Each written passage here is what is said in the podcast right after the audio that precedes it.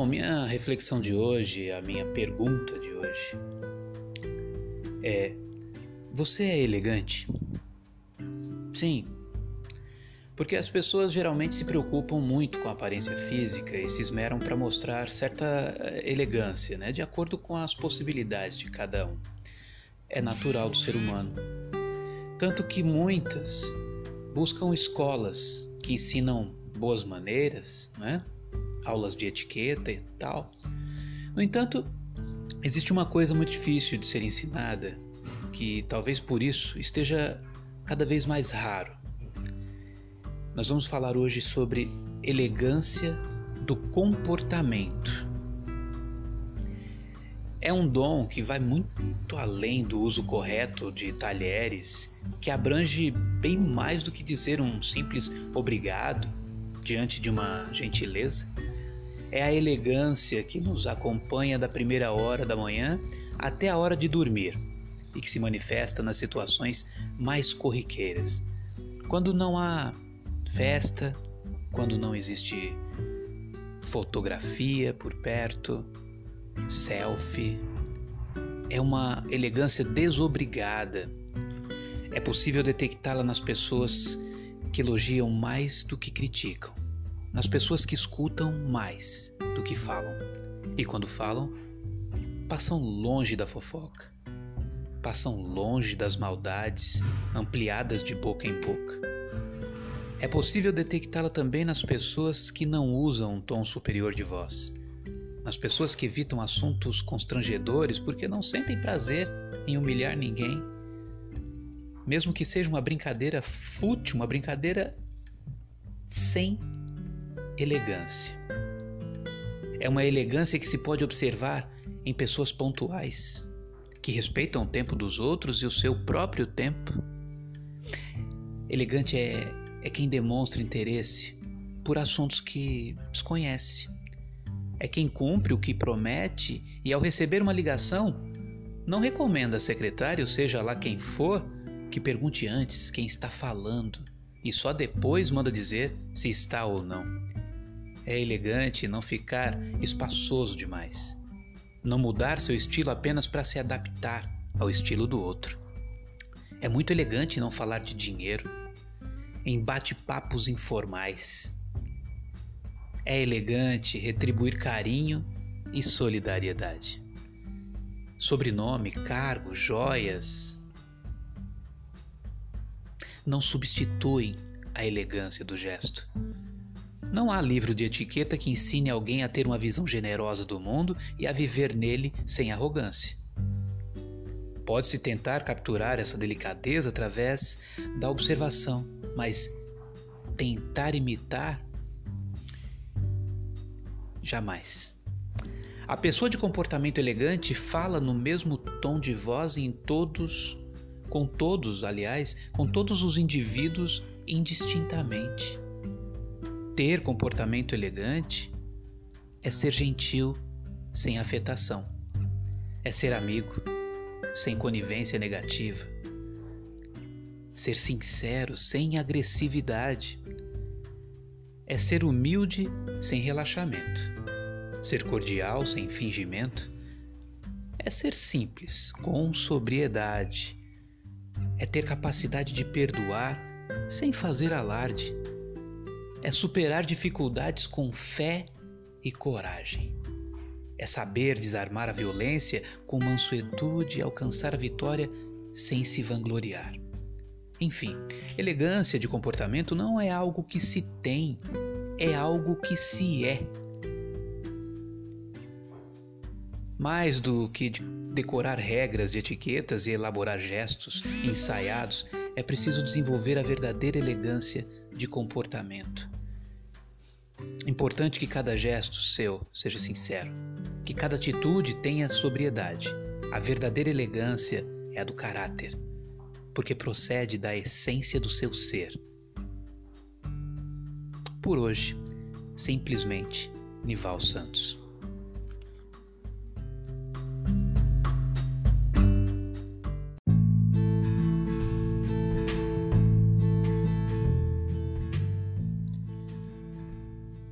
Eis que chega outra vez Dia dos Namorados.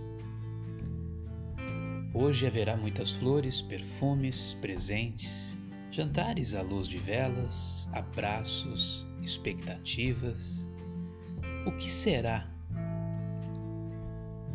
que ele me reserva neste dia? Será que ela me surpreenderá de alguma forma especial? Sim. Embora esse apressar das coisas que vivemos no mundo, de muito ficar de conquistas apressadas e descomprometimentos, o amor continua na moda. E basta se anunciar Dia dos Namorados para que o coração bata diferente. O que será desta vez? Ano passado a gente nem estava junto e ele é, me lembrou de dar um presente. E este ano, como será? O que eu poderia fazer desta vez para ser diferente? já dei flores, já enviei um cartão, bom, já comprei perfume, bom, preciso pensar. A origem do Dia dos Namorados remonta ao século III da nossa era. Conta-se que, durante o governo do imperador Cláudio II, este proibiu a realização de casamentos em seu reino, com o objetivo de formar um grande e poderoso exército. Cláudio acreditava que se os jovens não tivessem família, se alistariam com maior facilidade.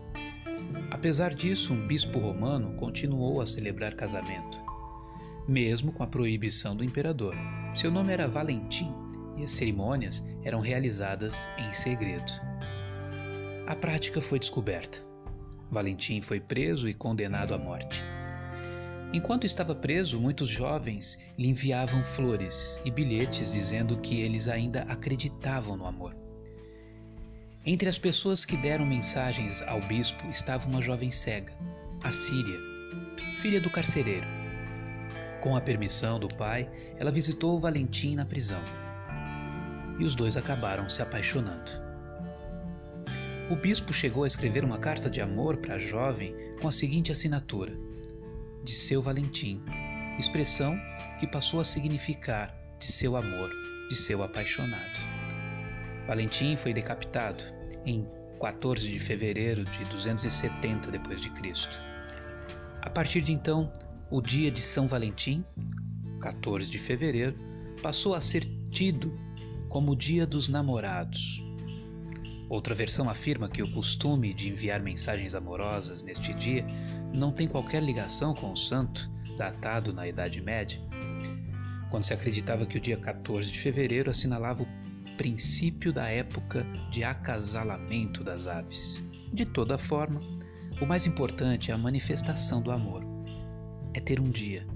Para aqueles de nós que andamos esquecidos de como é importante demonstrar que se ama. Um dia para aqueles que adoram demonstrar que amam um dia para todos os casais, namorados, noivos, casados, um dia especial para lembrar de como é bom amar, como é bom ter alguém ao nosso lado para dar e receber carinho. E nesse dia, é bom recordar os tempos felizes de um início de um namoro e dar continuidade. E se houver rugas, que sejam desfeitas com um abraço, um beijo, flores, ternura, porque afinal é maravilhoso ter alguém para amar. No Brasil, a data do Dia dos Namorados é comemorada no dia 12 de junho, por ser véspera né, do dia 13, que é o dia de Santo Antônio, que é Santo Antônio e que tem tradição de casamenteiro, provavelmente por suas pregações a respeito da importância da união familiar que na época era combatida pelos cátaros. Simplesmente, Nival Santos.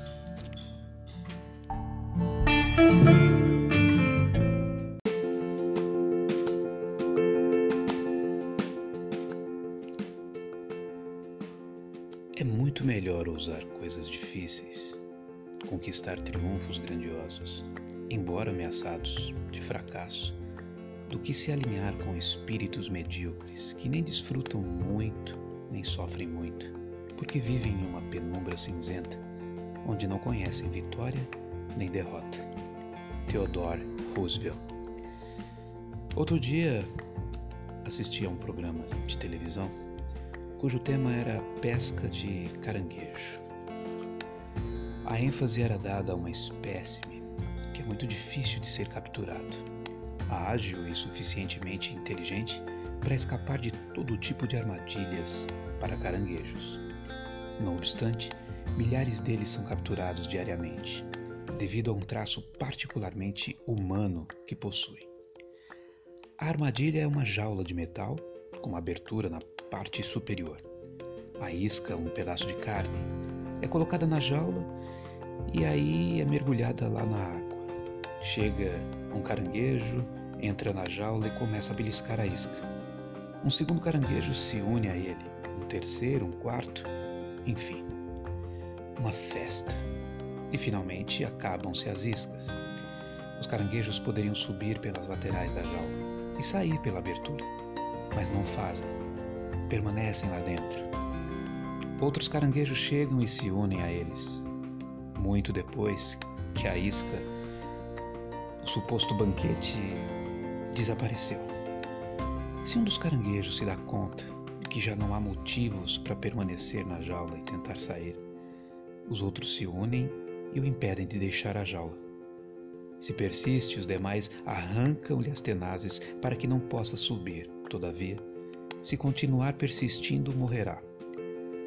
Bom, a principal diferença entre esses caranguejos e nós é que eles vivem na água e nós na terra. Qualquer pessoa que tenha um sonho que lhe permita sair da jaula, o lugar comum, a zona de conforto, a estagnação, deverá tomar muito cuidado com os colegas de jaula, os caranguejos humanos, os frustrados. Não utilizam a força física, ao menos em geral, não necessitam fazê-lo. Tem outros métodos mais efetivos à mão e em suas bocas. Insinuações, dúvidas, ridículo, sarcasmo, cinismo, ironia, boicote, humilhação, mentira e outras dezenas que fogem ao meu vocabulário. Bom, minha sugestão: mantenha suas metas distantes desses frustrados. Os frustrados não gostam de ver as pessoas perseguindo sonhos, lembrando-se que não vivem os seus. Ao nos convencerem da inutilidade dos nossos sonhos, nos convencem a seguir atados ao seu estado de comodidade dirão a nós todas as mentiras racionais que dizem a si mesmo. E se não acreditarmos, certamente nos desaprovarão. Considere seu sonho como uma semente frágil. Agora é pequena. Necessita de cuidado, de proteção. Chegará um dia em que será forte mais forte do que as flechas das pessoas limitadas. Quando tiver alcançado suas metas, poderá contar-lhes, inclusive diante da irrefutável evidência. A expressão mais comum que ouvirá será: Não acredito. Se não podem crer diante da realidade, imagine o que diriam de nossos sonhos. Isto não se aplica a amigos especiais, a gente, as pessoas que nos apoiam, que acreditam em nosso potencial, que dizem: Que bom, você merece. Infelizmente, na maioria das vezes, meu Deus, isso não vai dar certo. Que coisa estúpida. Você não vai se adaptar. Uma série de argumentos e motivos pelos quais não poderemos realizar nossos sonhos. Devemos escutá-los com paciência. Entretanto, devemos alertá-los acerca de sua comodidade e de sua incapacidade de sonhar, que os manterá firmemente presos na jaula até que esta seja levantada. Não entre nessa jaula. Sonhe, realize e tenha sucesso. Simplesmente Nival Santos.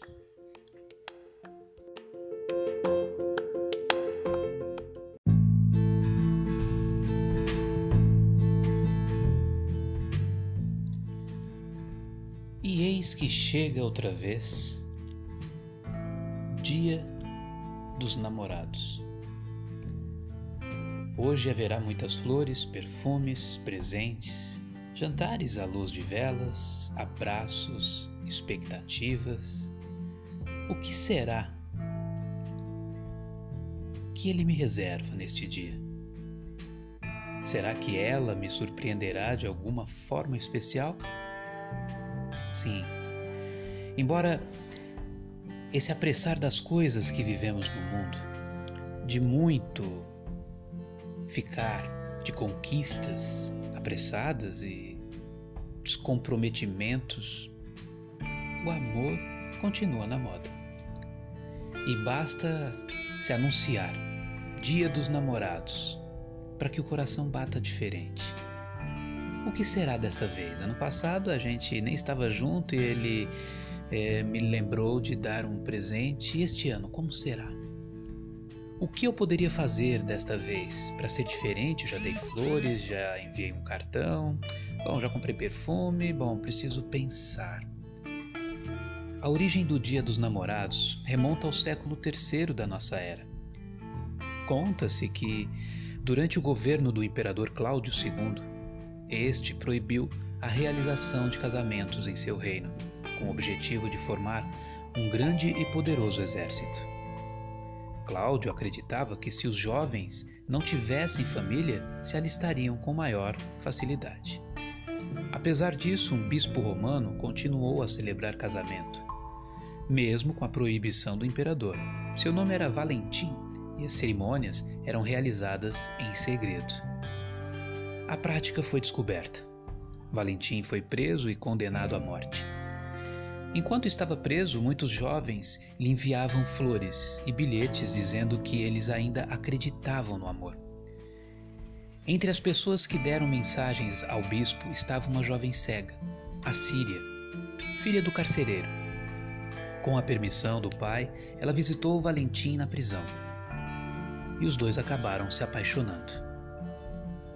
O bispo chegou a escrever uma carta de amor para a jovem com a seguinte assinatura: de seu Valentim, expressão que passou a significar de seu amor, de seu apaixonado. Valentim foi decapitado em 14 de fevereiro de 270 d.C. A partir de então, o dia de São Valentim, 14 de fevereiro, passou a ser tido como o dia dos namorados. Outra versão afirma que o costume de enviar mensagens amorosas neste dia não tem qualquer ligação com o santo, datado na Idade Média, quando se acreditava que o dia 14 de fevereiro assinalava o princípio da época de acasalamento das aves. De toda forma, o mais importante é a manifestação do amor. É ter um dia. Para aqueles de nós que andamos esquecidos de como é importante demonstrar que se ama. Um dia para aqueles que adoram demonstrar que amam um dia para todos os casais, namorados, noivos, casados, um dia especial para lembrar de como é bom amar. Como é bom ter alguém ao nosso lado para dar e receber carinho. E nesse dia, é bom recordar os tempos felizes de um início de um namoro e dar continuidade. E se houver rugas, que sejam desfeitas com um abraço, um beijo, flores, ternura, porque afinal é maravilhoso ter alguém para amar. No Brasil, a data do Dia dos Namorados é comemorada no dia 12 de junho, por ser véspera né, do dia 13, que é o dia de Santo Antônio, que é Santo Antônio e que tem tradição de casamenteiro, provavelmente por suas pregações a respeito da importância da união familiar que na época era combatida pelos cátaros. Simplesmente, Nival Santos.